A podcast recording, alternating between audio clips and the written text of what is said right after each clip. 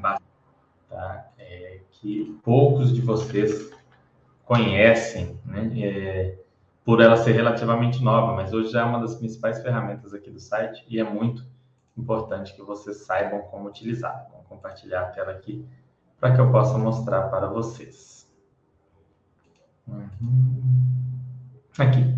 Para quem não conhece, sabaster.com, você digita aí no seu navegador www.baster.com e entra aqui no site. Tem a área de ações, fundos imobiliários, renda fixa, saúde, imposto de renda, tem o Baster System, que é uma das principais ferramentas de, de controle de investimentos disponíveis. Mas temos uma outra ferramenta muito legal. Hoje eu não vou falar do Baster System, a gente tem vídeos aí falando sobre ele. Vou falar de uma outra ferramenta muito legal, que é essa ferramenta de comunicados de fundos imobiliários. Você vem aqui na parte de FIIs e imóveis. Então você clica aqui na parte comunicados e você vai ter os relatórios gerenciais dos fundos é, comentados. Por exemplo, você quer aqui os relatórios gerenciais. Você seleciona aqui relatórios gerenciais no tipo.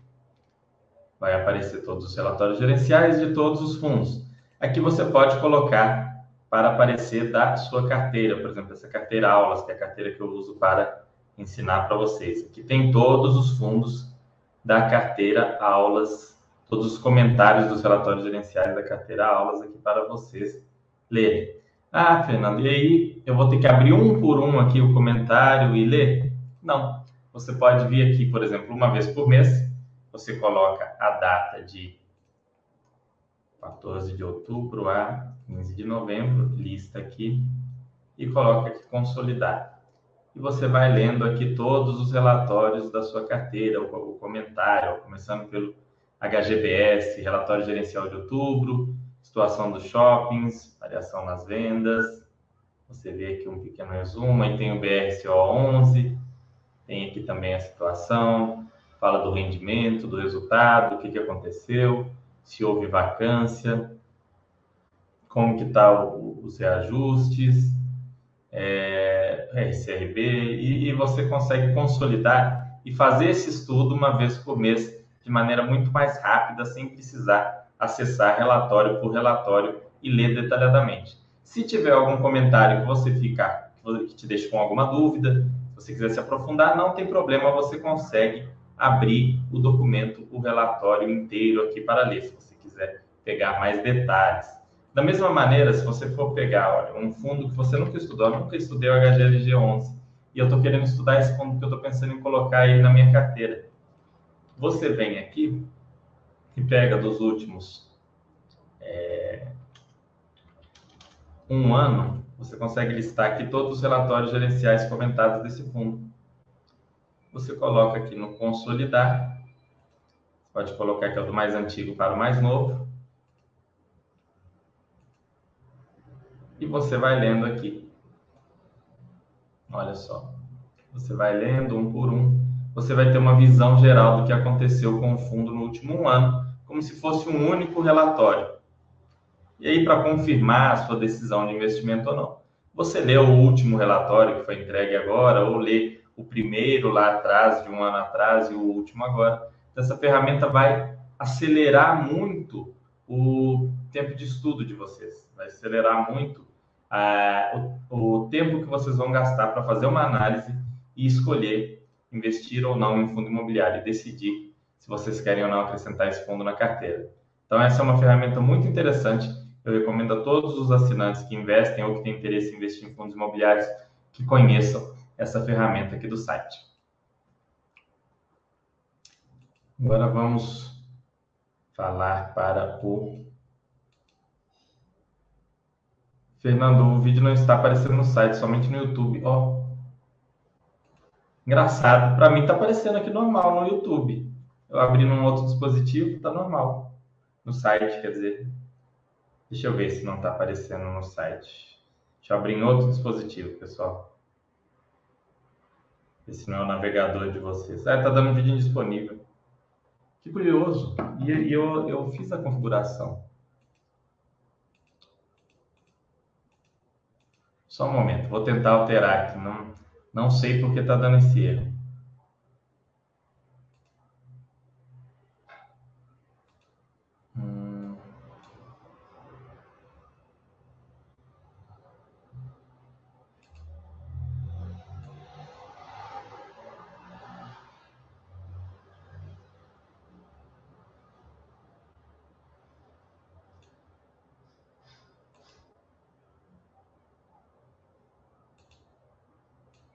Deixa eu ver aqui. Permitir. Classificação de legendas. Não. Licença padrão YouTube. Permitir incorporação, que não deu certo outra vez que eu fiz. Deixa eu ver se vai dar certo agora. Já tinha feito a configuração e não, ela não pegou. Agora parece que salvou. Vamos ver, vamos fazer o teste, pessoal. Vou encerrar e voltar aqui.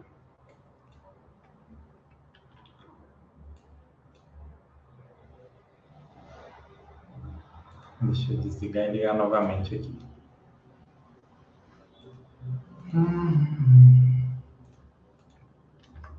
Vamos lá.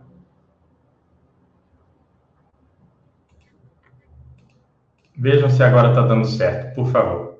Me deixem um feedback aqui se agora está dando certo. Vou olhar no meu celular se mudou alguma coisa. Deixa eu ver.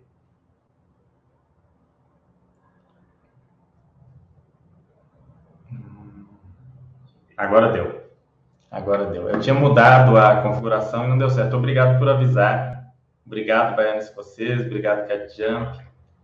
Eu tinha mudado a configuração e não salvou. Não deu certo. Obrigado por avisar. Agora tá certinho.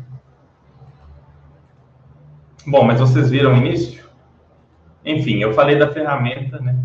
de comunicados, de análise de comunicados, de relatórios gerenciais aqui de fundos imobiliários. Depois eu vou fazer um chat voltado só para essa ferramenta, um chat mais longo só sobre isso. A gente usando isso para estudar algum ou alguns fundos imobiliários. A gente vai fazer isso, ok? É, talvez até no próximo chat já. Mas hoje a gente vai fazer, falar sobre um tema que vocês pediram, que são os principais erros dos investidores iniciantes. Claro que eu provavelmente não cobri todos esses erros, vai ser legal vocês participarem aqui, falando de algum erro que vocês cometeram ou que vocês já viram alguém cometer, algo que vocês entendem que é um problema, que é um erro, para agregar ainda mais a esse chat. Então, vou começar já com o tema, não vou enrolar muito não, para a gente começar a ver aí esses principais erros e evitar que muitos de vocês cometam, porque eu entendo que se vocês escolheram esse tema é porque vocês têm essa preocupação de não é, cometer esse tipo de erro. E eu vou tentar ajudá-los falando sobre isso. Vamos lá. Vamos ver aqui. Erros dos investidores iniciantes. A gente vai falar desses principais erros hoje para evitar que você cometa, para você que você que está assistindo esse vídeo cometa esse erro. Hoje a gente vai conversar sobre os principais erros dos investidores que começam na bolsa e nos investimentos em geral, em renda fixa, fundos imobiliários, ações, enfim. E dentre esses erros, o primeiro e o mais, é, como é que pode dizer, um dos mais nocivos, então eu coloquei ele já de cara, é o erro de não ter uma reserva de emergência, não montar uma reserva de emergência, e direto para a visão de 100% ações, 100% fundos imobiliários, é, colocar todo o dinheiro em renda variável ou em uma renda fixa com marcação a mercado, como Tesouro IPCA, sem antes montar uma reserva de emergência numa renda fixa de liquidez imediata, como, por exemplo, a caderneta de poupança, que é o mais simples e o mais óbvio para esse objetivo. Então, o investidor começa, é, ele tem uma boa intenção, ele quer investir, ele quer construir patrimônio, mas ele não monta uma reserva de emergência, ele vai direto para renda variável. E aí acontece uma emergência, porque a emergência ela tem uma predisposição maior a acontecer quando você não tem a reserva de emergência, né? É a famosa lei de Murphy. Então, se algo pode dar errado, vai dar errado. Você está ali sem a reserva de emergência e seu carro quebra, tem uma, um defeito muito sério, ou então você tem um problema de saúde, precisa de uma cirurgia ou de um medicamento, mas você não tem a reserva de emergência. Concomitantemente, você estava investindo em renda variável, a bolsa despenca, seja por questões políticas, é, por problemas internos do Brasil, problemas mundiais, a bolsa cai, todas as ações caem, todas as ações da sua carteira despencam, os fundos imobiliários despencam, e você tem que vender é, esses ativos lá no fundo porque não tem reserva de emergência, mas tem a emergência. A emergência não espera você tomar a iniciativa ou resolver finalmente criar coragem para montar a reserva. Então, não ter uma reserva de emergência é uma coisa terrível, terrível, terrível. Eu vi muito esse problema É, aqui em Minas Gerais, na situação que aconteceu recentemente, dos servidores públicos que ficaram recentemente, não, né? Três, quatro anos atrás, eles começaram a não ter os salários pagos em dia. O servidor público é muito acostumado a ter o salário certinho, redondinho, pago em dia? E eles começaram a ter salários parcelados e pagos fora da data. Quem tinha uma reserva de emergência conseguiu usar isso é, para se planejar, para fazer um ajuste ali nas contas e seguir o normal. Assim um ou dois meses depois estava tudo normal. Quem não tinha reserva de emergência, às vezes nem começou a entrar em dívidas, tem que pegar empréstimo para ter dinheiro enquanto não recebia o salário, e aquilo começou a virar uma bola de neve, porque o dinheiro que ele pegava de empréstimo para usar antecipadamente, aí ele recebia o salário, mas tinha que pagar juros, o salário dele estava menor, e como já era uma renda engessada, destruía a pessoa. Era absurda a diferença entre a pessoa que tinha a reserva de emergência e que não tinha. Nessa situação específica, que nem é uma das situações mais graves que pode acontecer. Apesar de ser, sim, uma situação grave, mas está longe de ser uma das mais graves. Então, imaginem situações mais graves. Então, não ter uma reserva de emergência é um erro absurdo, né? É um, é um erro que vocês não devem cometer. Foquem na reserva de emergência inicialmente. É, coloquem ela como prioridade na vida de vocês. Outro erro muito comum é confundir investimento com especulação. É, quando você quer investir, você compra para ser sócio, você compra sem prazo. Você tem aquele objetivo de estar junto com aquela empresa, junto com os acionistas, com os maiores sócios, é, de ser parte daquele empreendimento, daquela proposta, daquele objetivo maior. Isso é ser um investidor. Você quer que aquele empreendimento cresça ao longo do tempo, gere mais caixa, se torne cada vez maior. Quando você compra algo já buscando vender, nossa, eu estou comprando aqui, é, vamos supor, eu estou comprando aqui as ações da Via Varejo, porque eu acho que vai ser a nova Magazine Luiza, vai crescer, vai explodir. E aí, como Magazine Luiza multiplicou por 500, eu vou comprar 2 mil reais aqui em Via Varejo, que vai multiplicar por 500, vai virar um milhão, eu vou ficar rico. Isso é especulação, isso tem uma probabilidade muito menor de dar certo é, e normalmente as pessoas fazem isso de maneira errada também. Não tenho nada contra especulação, mas não é o caminho que a gente segue aqui na Basta.com que a gente tenta explicar para vocês. Então, sempre o foco do investidor que faz buy and hold, do investidor de longo prazo, tem que ser o investimento, tem que ser comprar para ser sócio, comprar sem prazo. Quando um investidor quer investir em algo com prazo específico, aí ele vai para a renda fixa, porque os títulos têm vencimento ele consegue se planejar para comprar um carro, por exemplo, ele quer comprar um carro em 2026, ele compra o Tesouro IPCA 2026, ele quer comprar um imóvel em 2035, ele compra o Tesouro IPCA 2035, ele tem investimentos que casam com os objetivos, o que não, não caracteriza uma especulação. Agora, você comprar, por exemplo, uma criptomoeda com o objetivo de vender 100 vezes mais caro, isso é uma especulação, isso não é investimento, são coisas distintas, tá? Comprei um imóvel, ó, com imóveis o exemplo é bem fácil. Comprei um imóvel na planta para vender assim que entregarem as chaves e ganhar aquela diferença do risco né, da construção. Isso é claramente especulação. Comprei um imóvel pronto, numa boa localização daqui de Belo Horizonte, por exemplo, próximo a uma estação de metrô, próximo a supermercado, a linhas de ônibus, numa região que não é muito, que não é muito perigosa, uma região segura, para alugar. Isso é investimento. Olha só como são coisas bem distintas o investimento e a especulação. Em um, você quer manter aquele ativo porque você vê que ele tem valor. Então, você quer participar daquele valor como investidor. No outro, você simplesmente busca uma anomalia na precificação do ativo para futuramente vender ele mais caro. Né? São coisas bastante distintas. Outro erro bastante comum é não adequar a carteira aos seus objetivos. Voltando ao que eu falei antes ali, ah, você quer comprar um imóvel em 2035, aí você compra ações para você vender lá na frente, que você não faz ideia de como o mercado vai estar lá. Ou você compra o Tesouro IPCA 2045, sendo que você quer comprar um carro em 2026, não faz nenhum sentido. Uma coisa não casa com a outra. Está né? muito fora o vencimento em 2020, 2045, sendo que o seu objetivo é em 2026 a marcação a mercado tem uma grande chance de te bater e te bater forte. Então, você tem que comprar um título que vence ali em 26, 27, 25 é o que vai se adequar para esse tipo de objetivo.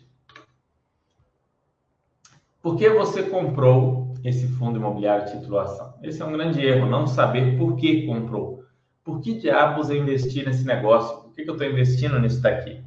Né? Ah, eu estou investindo porque eu vi o, o Baster Rating, eu estou investindo porque eu li num relatório de research, eu estou investindo porque é, eu peguei a carteira recomendada da corretora. Isso não é um motivo aceitável, tá? Você tem que entender o porquê você está investindo, senão você vai cometer erros. Inevitavelmente você vai cometer erros. Então você tem que estudar e entender o porquê de adquirir aquele fundo imobiliário, aquele título público ou aquela ação. Estou comprando título público Tesouro IPCA 2026, porque em 2026 eu vou trocar meu carro. Estou comprando fundo imobiliário KNRI, porque eu entendo que é um fundo muito grande, muito diversificado, que tem uma taxa de vacância aceitável, tem imóveis em várias regiões. Eu gosto dessa estratégia do fundo de gestão ativa. Estou comprando a ação do, do Itaú, porque eu entendo que é um banco muito rentável, porque eu vejo que tem boas margens, que tem um nível de inadimplência controlado, que tem uma receita de serviços né, interessante, comparado com os outros bancos, ele está bem, então por isso eu tenho essa ação. Essa é a forma de se pensar. Eu estou simplificando muito, né, pessoal? Quando a gente trata de análise, quando você vê uma análise de ação do milho, do Cenezino, quando você vê uma análise que a gente faz aqui de fundo imobiliário, a gente vai mais, a gente se aprofunda mais, né? Estou só usando isso como exemplo. Agora, a forma totalmente errada é, ah, vou comprar essa ação porque eu vi no jornal que eles vão bombar. Eu vou comprar essa ação porque eu vi que vai ser a nova Magazine Luiza. Eu vou comprar esse fundo imobiliário porque ele está totalmente vazio e aí ele caiu 50% a cotação dele. Mas como ele está totalmente vazio, no dia que ele for totalmente alugado, ele deve dobrar de preço, vai valorizar 100% e eu vou ganhar muito dinheiro. Você não sabe nem aonde é o imóvel, do que se trata, ou por que, que ele ficou vago e o mercado penalizou ele tanto, reduzindo assim o preço. Então, esses são pontos muito importantes. Por que você está investindo nisso? Ou você está investindo numa estoque lá nos Estados Unidos? Ah, eu estou comprando é, uma ação da Coca-Cola. Ah, vou comprar porque é uma empresa que eu conheço. Isso não é motivo. Agora você pode ler sobre a empresa. É mais fácil encontrar informações sobre as grandes empresas americanas até do que brasileiras. E aí você vai ver o histórico de resultados, você vai olhar os quadros aqui da Basta.com, tem vídeo do Oia, tem vários conteúdos, você vai olhar e vai falar, poxa, é, entendi que esse ativo é interessante, que essa empresa é interessante, vou incluir na minha carteira. E aí, ok. Tá? Mas tem que ter um estudo prévio, um entendimento prévio do porquê. Senão vocês vão vender em pânico no fundo, em algum momento de queda, porque vocês não vão saber o que, que aquele ativo tem de interessante. Vocês vão achar que está caindo porque vai falir, porque não presta mais, e vão vender desesperados, isso vai gerar um problema sério. Outro erro, investir com dívidas. Se você está endividado, você está pagando juros. Né? Isso é muito importante saber. Se você está endividado, você está pagando juros. Isso é um fato. Né? A pessoa está endividada, ela pegou um empréstimo no banco, ela financiou um imóvel, ela financiou um automóvel, enfim, ela fez qualquer tipo de crédito direto ao consumidor, empréstimo consignado, ela está pagando juros. Com isso, é muito difícil você conseguir investimentos que sistematicamente tragam um retorno acima daqueles juros que você está pagando no seu financiamento. Então, investir pagando juros não é uma atitude muito inteligente. Se você vai, né, se você está aí é, pagando juros, opte preferencialmente é, por quitar a dívida. Esse é o melhor investimento que você pode fazer. Foque em quitar a dívida. Monte a sua reserva de emergência. A reserva de emergência é importante mesmo em situações de endividamento, porque as emergências não esperam né, que você quite a dívida. Então, monte a reserva de emergência, enquanto isso vai pagando normalmente as prestações da dívida, e depois foque os seus esforços na quitação da dívida. Porque se você está endividado, você está pagando juros, compensar isso com retorno de investimento é muito difícil, para não dizer impossível. Não invista com dívidas, tenha uma reserva de emergência. Todo o dinheiro que entrar, canalize para a quitação dessa dívida. E existe a versão mais hardcore desse erro, né? aquela versão mais sinistra, aquela versão quase sanguinária desse erro, que é pegar o empréstimo para investir, para fazer o investimento. Pegar um empréstimo ir lá fazer um financiamento, fazer um crédito direto ao consumidor, um consignado para comprar ações, para comprar fundos imobiliários, ou no mais comum, que é para financiar um imóvel que você vai alugar. E tem o cara que ainda conta com o aluguel do imóvel para pagar a prestação. É, aquele, é aquela velha história, algo que funciona muito bem se você combinar com os russos, né? Porque se o seu inquilino sair, você se lasca. Então, assim, são planos muito ruins, né? Essa versão hardcore aí de pegar empréstimo para investir. Sob nenhuma hipótese, faça isso. Evite isso ao máximo. Assim, não tem por que você fazer isso. Né? Se você pegar um empréstimo porque você está com uma doença, um problema de saúde, precisou fazer o quê? Né? Agora, para investir, não, você não vai ser obrigado a pegar empréstimo para investir. Então, não, não pegue empréstimo para investir. Evite isso ao máximo. Existem alguns gurus aí internacionais que falam que isso é um bom negócio, mas eles têm uma visão muito voltada para retorno e pouco para o risco. Tem uma visão muito equivocada de risco mesmo no país deles. E no Brasil, especificamente, que tem um histórico de juros altos, isso faz zero sentido. Zero, zero, zero, zero, 0,00000 sentido. Assim. Esqueçam isso. Outro erro comum, muito comum, comprar apenas um ativo ou classe de ativos. E por que isso é um erro? Primeiro, você não sabe qual é o melhor ativo. Aquela história da pessoa, qual é a melhor ação? Qual é o melhor fundo imobiliário? Se eu soubesse essa resposta, eu provavelmente estaria fazendo esse chat com vocês de Dubai ou de, sei lá, Ibiza, né, na Espanha, ou, ou talvez daqui de Belo Horizonte mesmo, mas de uma super cobertura no, no Mangabeiras, triplex, com três piscinas, enfim, não, a pessoa que soubesse essa resposta, não existe ninguém que saiba, o Buffett, que é o maior investidor do mundo, fala sempre disso, ninguém sabe qual é o melhor investimento, é a pessoa que soubesse isso seria absurdamente rica. Então, quando alguém te diz e ainda te vende, né, olha, você me paga X e eu vou te dizer qual é o melhor investimento, isso é um golpe. Ninguém sabe qual é o melhor investimento. Por isso a gente diversifica.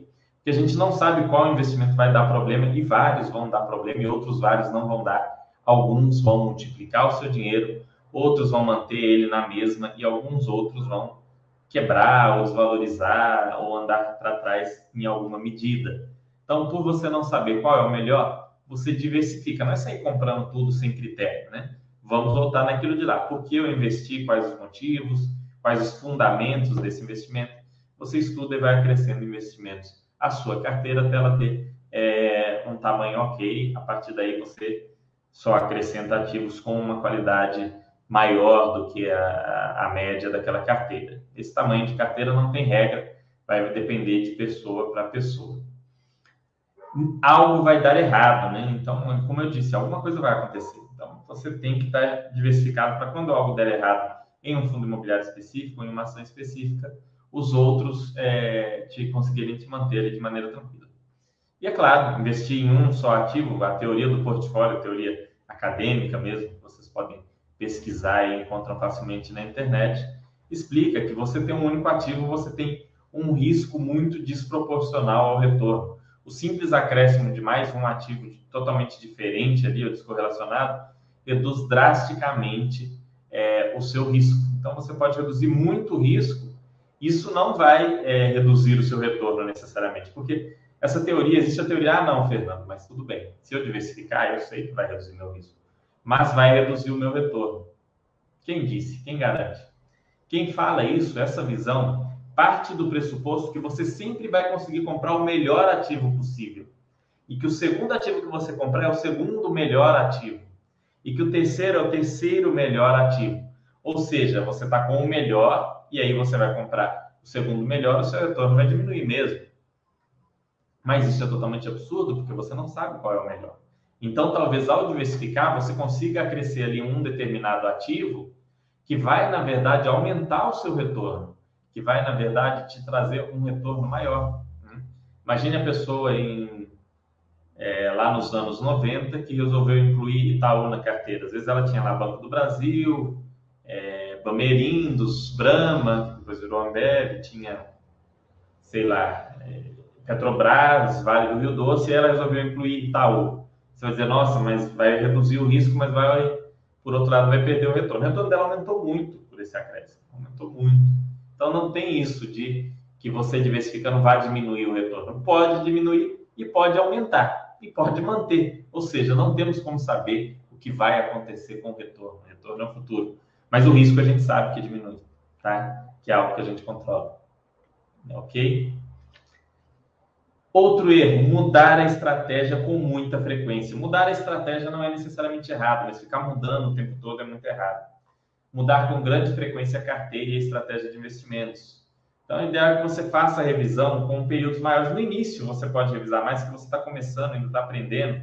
Às vezes tinha um conceito que você não sabia e você aprendeu, você aplica ele agora a carteira, aí você faz aquela revisão.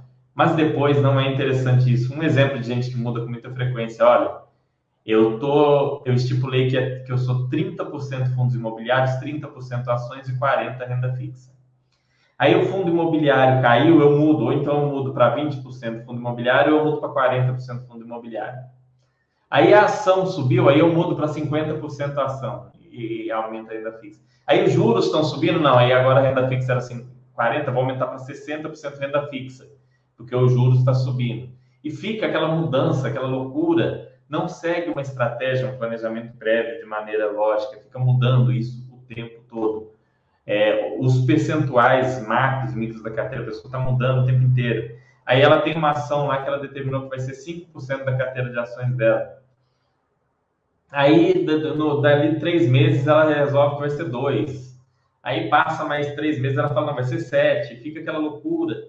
Não tem uma estratégia clara. Aí começa a vender ativos, mas isso é um outro erro, você pode vender. Enfim, é um problema você ficar mudando demais a sua estratégia. Quem fala isso é o Lírio Parisotto, que é um dos maiores investidores brasileiros. Ele diz, investidor que se mexe demais vira vinagre, né? Fazendo ilusão aos vinhos. Se você mexer demais o vinho, ele vira vinagre. É o que acontece com o investidor também. Tem ali nas mãos aquele vinho excelente transforma em vinagre. É, não seguir a própria estratégia, entra na mesma coisa que eu falei ali. Aí você estabeleceu a estratégia e não mudou. Você falou, não, Fernando, eu não mudo a minha estratégia e tal. Não, que legal, né? Você está seguindo a estratégia. Aí chega lá na hora de seguir a estratégia, a estratégia está te mandando comprar é, fundos imobiliários, você vai lá e compra renda fixa. Depois está lá mandando você comprar renda fixa, você vai lá e compra ações. Aí a sua estratégia te determina que você deve comprar ações, você vai lá e compra é, REITs. E aí você não está seguindo a estratégia. Então a estratégia não está servindo de nada. Aí você estuda uma ação e se apaixona pela ação, porque isso acontece com todo mundo. Estuda uma determinada empresa, acha a empresa interessantíssima, acha a empresa super legal. E fica é, focado naquela empresa. É uma grande besteira, é um grande erro fazer isso. Né? E aí a pessoa fica apaixonada e começa a comprar só aquela ação. A hora que vê 40% da carteira dela é aquela ação. E aí essa empresa passa por um problema, alguma dificuldade, e você já, sua estratégia já implode, você tem um problema danado. Ou então você começa a não dormir muito bem, ficar muito estressado, porque sua diversificação foi prejudicada por isso. Então não façam isso, sigam aquela estratégia e não mudem demais a estratégia. Outro erro muito comum, muito comum, esse é em especial para os investidores de fundo imobiliário. Escolher os ativos pelo retorno. Isso é muito comum. O investidor entra na, na, no mercado de fundos imobiliários, ele já monta aquela lista de fundos. E qual que é a ordem? É a ordem alfabética? Não, não é a ordem alfabética, é a ordem de dividend yield, é a ordem lá de current yield que é o yield dos FIIs, ele vai olhando ali os com maior yield e vai comprando. E nisso ele compra fundo com prazo determinado, ele compra fundo com problemas sérios, às vezes problemas com a justiça, ou problemas de inquilino que está prestes a sair, está pagando uma multa cara, ou outros problemas, e vai enchendo a carteira dele daquelas coisas. De uma hora para outra, a carteira que estava pagando 15, que estava pagando ali 15, 20% ao ano, mais de 1% ao mês, passa a pagar para ele 3% ao ano, 2%, 4% ao ano, porque ele comprou um monte de coisa que estava destinada ao fracasso. Isso quando é um fundo de prazo determinado, ele compra, recebe um rendimento, e o rendimento era uma, não era um rendimento, era uma amortização, o fundo acabou, ele comprou por 100 e recebeu 20 reais. Até hoje isso acontece, é uma coisa que me choca. Então não escolham fundos pelo rendimento, não escolham fundos pelo yield analisem o fundo como um todo, né? Se fosse para falar assim, ah, Fernando, mas eu quero escolher pelo yield, eu ia dizer corte os maiores e corte os zerados ou muito pequenos. Porque é nesses que tem um problema. No meio é onde tem as coisas que prestam. Se fosse para escolher por yield, com certeza não seria pegando os maiores. Os maiores seriam excluídos. Então, não se guiem por yield, pelo amor de Deus. É, olhar diariamente ou semanalmente a cotação dos seus ativos. Esse é um outro erro muito comum, tá? Olha todo dia ali a cotação, fica nervoso, ah, subiu, ah, caiu, ah, meu Deus, como é que tá? Ah, hoje caiu, por que será que caiu? Ah, hoje subiu, o que será que aconteceu que subiu? Você vai ficando louco com isso daí. E existe um, uma regrinha que é o seguinte: se o dia do seu aporte for hoje, o ativo que você comprar hoje vai cair amanhã. Isso assim, é, quando eu comecei a investir, eu tinha esse problema também, que normalmente iniciantes têm de acompanhar com muita frequência.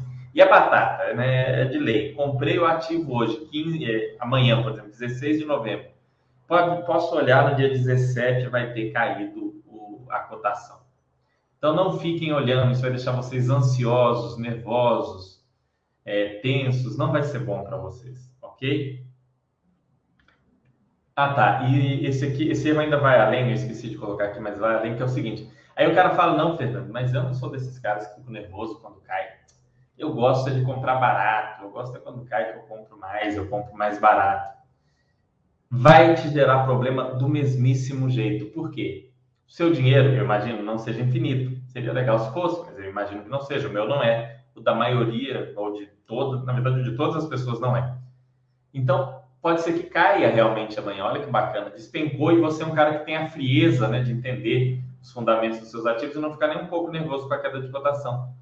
Mas aí você viu que caiu, você fica morrendo de vontade de comprar, mas você não tem dinheiro, você não tem dinheiro sempre, né? Você não é uma fábrica de dinheiro e você não tem como comprar amanhã. E isso vai te gerar ansiedade, vai te gerar estresse, vai te gerar nervosismo, ou seja, não vai te ajudar em nada também. Então, acompanhar a cotação é um péssimo hábito, um hábito que não te ajuda em nada. Eu olho a cotação dos meus ativos uma vez no mês, que é quando eu vou comprar, né? na, na data do dia, quando eu vou fazer um aporte. É inevitável olhar a cotação, porque eu tenho que olhar a cotação daquilo que eu estou aportando. Mas, no geral, não olho o erro de vender. Esse é um erro um pouco mais complicado, porque nem sempre vender é um erro, tá? É, mas as pessoas vendem por motivos errados com muita frequência, né? Um desses erros que é, que é comum e que não parece um erro, vender por um revés nos resultados. Ah, a empresa vinha com lucros crescentes ano a ano, já há 10 anos. Mas nesse ano o lucro caiu, vou vender, começou a cair. Poxa, peraí, que empresa que vai crescer lucro para sempre, todos os anos? Isso não existe.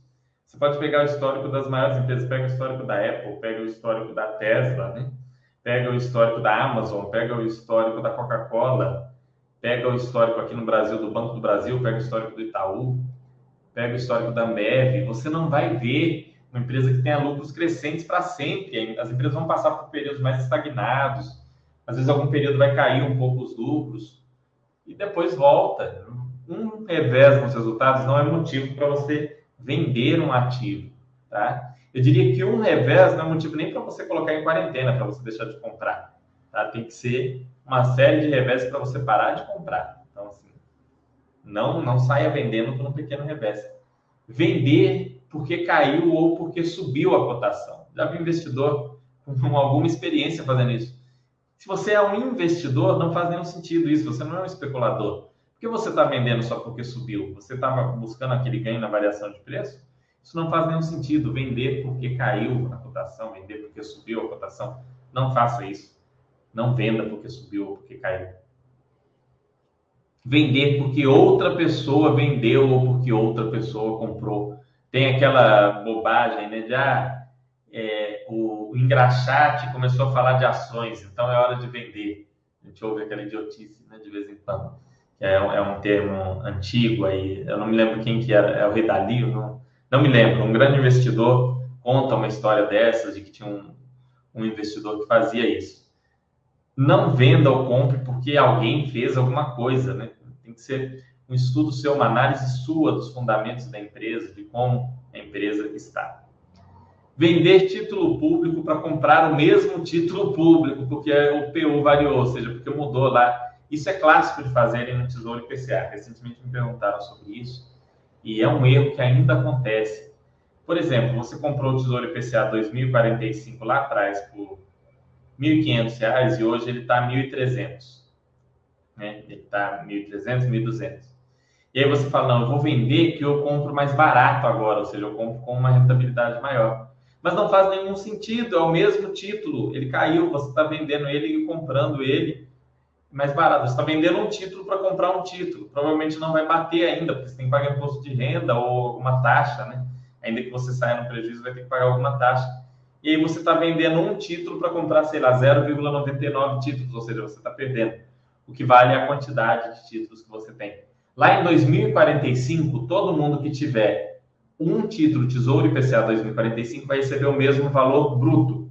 A diferença vai ser o líquido por causa do imposto de renda. Quem pagou mais barato vai pagar um pouquinho mais de imposto de renda, vai receber um líquido um pouco menor. Quem pagou mais caro vai ter um pouco menos de imposto de renda, vai receber um valor líquido um pouco maior. Então, tem mais dinheiro quem tem mais títulos e não essa compra e venda de títulos que é uma coisa completamente maluca e é um erro de venda na renda fixa. Então tem erro até na renda fixa de vender a coisa de maneira maluca aí. Tá? Na dúvida, é, na, tem aquelas ideias, né? Ah, na dúvida, faça não sei o quê. No caso de investimentos, especialmente de investimentos em ações e em fundos imobiliários, estou em dúvida do que fazer. Resposta: não faço nada. Na dúvida, não faça nada. Não fazer nada já é uma grande atitude no mercado de capitais. Então, se você está muito em dúvida, não faça nada. E aí, vamos tirar agora as dúvidas de vocês, bater um papo para a gente poder encerrar nosso chat. Quem sabe vocês não apontaram outros erros.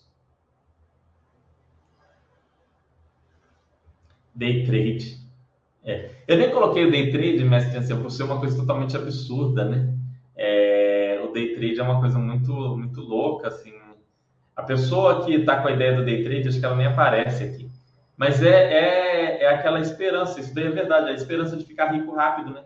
Que leva a pessoa ao day trade, a, a, operar alavancado, né? Eu falei de alavancagem ali de uma maneira geral, né? que é os empréstimos para investir, mas tem várias formas de alavancagem. Então, essa ideia de ficar rico rápido é uma coisa muito louca. Day trade é uma coisa. Eu fico imaginando quem criou isso, né? Em algum momento isso deve ter feito sentido para algo. Não sei se é uma coisa que realmente é um enigma para mim essa situação de day trade. É um enigma, o que leva alguém a fazer day trade. Não faço ideia. Querer completar o System da noite para o dia. Boa, mestre ancião. Esse é um erro também. Querer comprar, ficar muito ansioso, né? Querer comprar tudo. Ah, eu quero comprar todas as ações. Escolhi 20 ações, vou comprar as 20 nesse mês. Isso é, é algo muito, muito tenso, né? É você querer resolver tudo da noite para o dia, não, não, vale a pena. Você tem que ir devagar até para que você tenha tempo de estudar os ativos. É o que eu falei, saber o porquê você está comprando. Você não vai ter um conhecimento de todos os seus ativos da noite para o dia. Charlito falando aí, CDB travado em dois anos. Sim, Charlito, bom erro. Trava o seu dinheiro na renda fixa pós-fixada. Por que fazer isso?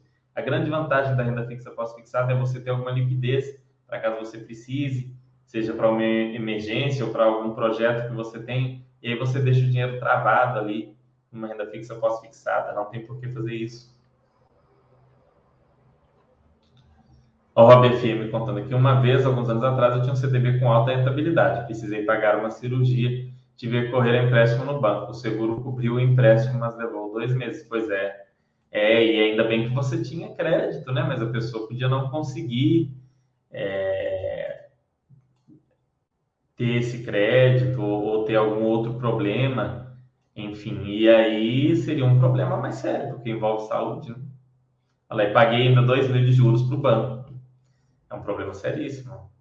Aí toda aquela rentabilidade extra do CDB já vai embora, ainda se bobear, consome parte do principal. Punk Radical falando, especulação é igual a trade? Sim.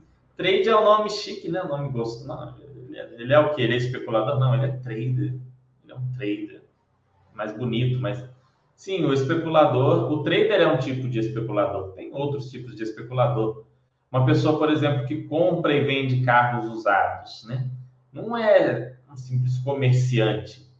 Ele está Né? Porque ele não está pegando o produto de um fornecedor e, e fazendo alguma melhora ou entregando do atacado para o varejo. Ele está comprando de, um, de uma pessoa que ele entende que está vendendo um preço abaixo do mercado para tentar vender, se possível, até acima do mercado para outra. Então, ele é um tipo de especulador. A mesma coisa é o cara que faz isso com imóvel. Né? Ele compra ali de, um, de alguém que está numa situação apertada e tal, que ele vê que ele pode conseguir um imóvel num preço melhor, vai lá e compra e busca vender depois num preço dentro do mercado, ou se possível até acima. Isso é um tipo de especulação. Os trades com ações, com títulos públicos, com fundos imobiliários também são um tipo de especulação. O problema é quando o cara se confunde, né? É, um dos motivos de eu não investir em criptomoedas é porque eu entendo cripto como simples especulação. Eu não, eu ainda não entendi qual é a da cripto, sendo bem honesto. Não é uma coisa que eu entendo. estudei já, não entendo. E tudo bem, não, não preciso investir em tudo que existe no mundo. É uma coisa que eu não entendo, eu não vou colocar meu dinheiro lá. Boa noite, José Valtinho. Como é que vai? Bom, pessoal, estou esperando perguntas.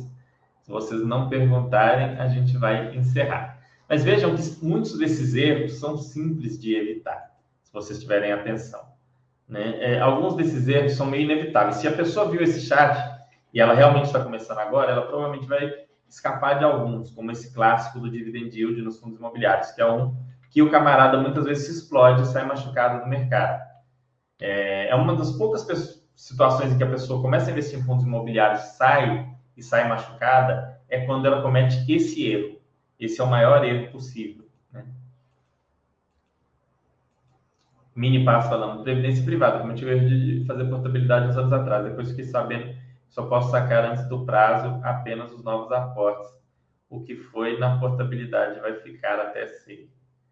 É, previdência privada, assim, é, eu sempre digo que está longe de ser um investimento realmente interessante, mas eu nem condeno quem faz isso, porque é, normalmente quem faz isso é a pessoa que não tem informação maior de investimento, é uma pessoa que não parou para estudar ações, fundos imobiliários, não estudou renda fixa, não estudou títulos públicos, não estudou nada. Normalmente, se essa pessoa ficar só no Tesouro IPCA, ela teria um retorno maior.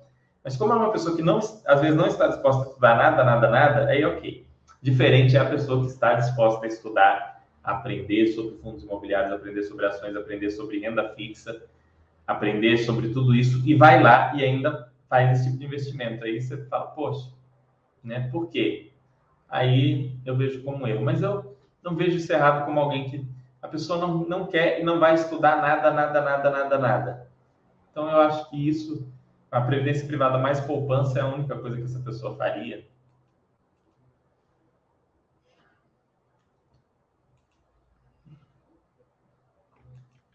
Hum.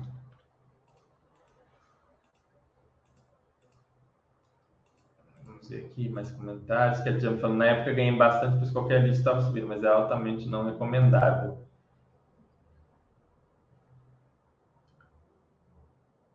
De você, eu vendi o carro na divisão de bens. Com minha parte, entrei 100% na renda variável. Na época ganhei bastante, mas é altamente não recomendável. Ah, sim, com certeza, Cap Jump. Era muito comum, é, em períodos, é muito comum em períodos de alta o pessoal fazer isso porque parece que vai subir para. Quando está subindo, o, o, louco do mercado de ações, e você só entende isso depois que você passa alguns anos, pelo menos uns 8 ou 10 anos acompanhando o mercado, investindo, e que quando está subindo parece que vai subir para sempre. Todo mundo tem a sensação que vai subir para sempre. Os jornais falam que vai subir para sempre. Os políticos falam que vai subir para sempre. É, um monte de analista vendido fala que vai subir para sempre. E aí, quando cai, todo mundo também fala que vai cair para sempre, que vai acabar, que é o fim, é o fim da bolsa, é o fim do mercado, é o fim das empresas, é o fim do país, é o fim do mundo, e aí parece que vai cair para sempre. Mas com o tempo a gente aprende que nem sobe para sempre, nem cai para sempre. mercado de renda variável é renda variável porque varia. Então, quando você entende isso, você já sabe que você não pode sair igual louco colocando todo o dinheiro na renda variável, é, nem ficar mudando, igual eu falei, mudar muito a estratégia, parar de comprar renda fixa e comprar só renda variável, depois parar de comprar renda variável e comprar só renda fixa, parar de fazer. Então, você começa a ter uma estratégia mais perene que vai seguir em momentos de alta e de queda do mercado normalmente. José Valtino. Faz dois anos que invisto e ainda não declarei meus investimentos. Fiquei, fico preocupado. Tem que declarar, José Valtino. Você está errado, tá bom? É, se faz dois anos, você começou em 2019, você tinha que ter declarado em 2020 e em 2021. Vale a pena você fazer a retificação dessas declarações. Vai ter que pagar uma multazinha, acho que são cento e poucos reais, mas provavelmente vai ser só isso que você vai pagar. Então, vale a pena você fazer sim essa declaração retificadora aqui na parte de imposto de renda do site vai te explicar melhor. E da, da partir do ano que vem, faça a declaração direitinho. Aqui na Baster.com tem todo o ferramental para você fazer sua declaração perfeitamente sem erros. Então, usa as ferramentas da Baster.com, é, faz as suas declarações, porque o fisco pode ser que você não faça essas declarações e nunca dê problema. Mas se der, pode ser que você tenha multas e outras coisas para pagar e a multa por não pagar o imposto, ou por sonegar e tal, é muito pior do que a multa por simplesmente entregar uma declaração atrasada ou retificar uma declaração, né? É, então faça essa retificação ou se não entregou a declaração, entregue. Tem que entregar, tem que declarar os seus investimentos, ok? Eu no primeiro ano que investi eu também não declarei, já faz já faz mais de 10 anos, né? E aí depois eu nem retifiquei isso daí. Na época eu não tive problema, mas eu fiz errado, eu tinha que ter feito a retificação. Aí agora, né, já é passados mais de cinco anos, eles não vão voltar naquilo dali. Mas o ideal é você sempre declarar certinho para evitar transtorno, porque problemas acontecem. Ketia falando hoje passaportes mensais regulares e aprendi a lição. Obrigado ao site e aos seus ensinamentos. Que bom. Ainda bem, Cat mas é, é, normal a gente começar cometendo erros. Eu tenho uns dois ou três chats que eu falo só de erros que eu cometi aqui. Recomendo a todos vocês que assistam, porque é complementar a esse chat de hoje. Tem, inclusive, alguns desses erros que eu falei aqui, mas tem alguns outros diferentes. É, a gente começa errando. O mais importante é não persistir no erro. É você aprender e depois conseguir seguir de uma maneira mais é, planejada, mais assertiva nos seus investimentos. É igual eu falei, José Valtinho, tem um risco, porque a Receita pode voltar e te cobrar isso. Tá? Você pode fazer isso? Pode. Você deve fazer isso? Não. Ou seja, você pode fazer isso e pode dar certo, mas eles podem falar, opa, eu estou vendo aqui que você tinha assim naquela época, por que, que não declarou? E aí eles vão ali, é, talvez te chamar lá por alguma coisa. Então, não, não é algo tão trabalhoso assim retificar, né, que é o correto. Então, assim, o mais adequado é fazer isso. Você declarar só daqui para frente e até daqui seis anos nada acontecer, né? Aí não vai mais acontecer nada, mas não, nesses seis anos você vai ficar sempre naquela situação que algo pode acontecer. Hum, bom, mais dúvidas? Se você tiver investido só em renda fixa em algum desse período, dependendo do valor, não, você não, não precisa é, necessariamente declarar, tá? Depósito em caderneta de poupança até um certo valor e conta remunerada até certo valor. Mas eu declaro, pessoal, na minha declaração, põe, por exemplo, eu olho no dia, no dia 31 e anoto quanto de dinheiro eu tenho na carteira. E eu, eu ponho na declaração lá, dinheiro em espécie, 100 reais. Eu ponho, eu minha declaração é bem detalhada mesmo, eu coloco tudo lá. Não que precise ser detalhada nesse nível. Né? Tem até a instrução normativa da Receita fala que é para ignorar esse tipo de coisa, mas eu ponho mesmo assim, para que veja assim, ó, esse cara não está escondendo nada. Bom, pessoal, vou encerrando, né? Deu 50 minutos aí nosso chat. Agora aqui na Baster a gente está buscando fazer chats um pouco mais curtos. É, a partir da semana que vem, meus chats serão às terças-feiras, já está até marcado aqui terças-feiras, às sete e meia, vai ter um, um, chat meu ou do Thiago DV na semana que vem. A gente vai conversar e ver. É, e talvez a gente faça até os dois, aí faça chats mais curtos, um seguido do outro, dependendo do conteúdo. Dependendo do que for, a gente pode acabar fazendo algum chat juntos. Vai ser legal, eu vou conversar com o Thiago sobre isso. Programação é um tema muito interessante que eu tenho pouquíssimo conhecimento, mas é, quem sabe a gente não bola alguma coisa bem legal aí. Vou, vou conversar com eles. É, então vejam esses novos, esse novo quadro de horários que está aqui nessa página mesmo que vocês estão aqui do, do chat, logo embaixo está a programação dos chats. Agora está diferente. Tem o, o, o, chat do, do Marcelo, que vai ficar em aberto, do Milha sextas, do Paulo sábados. Quinta-feira ou vai ter Roia ou vai ter Thiago. Toda quarta-feira vai ter Baster. E terça-feira vamos ser eu ou o Thiago. Eu acho que amanhã o Thiago deve dar. E aí na semana que vem, então, devo ser eu. Então vamos ver. É, mas eu vou, eu vou atualizando vocês. Quando for ter algum chat, eu, eu aviso. Quero fazer um chat sobre aquela ferramenta específica que eu falei aqui no início, a ferramenta de fundos imobiliários, é, a ferramenta de, de comentários. Então, a gente vai fazer uma análise utilizando a ferramenta para vocês verem isso na prática. Né? Então, é isso. Espero que tenham gostado, que tenham aprendido alguma coisa e que não cometam esses erros que a gente falou. Se vocês simplesmente assistirem isso aqui e não cometerem esses erros, esse chat já vai ter sido um enorme sucesso. Ok? Muito obrigado, uma ótima semana e até semana que vem.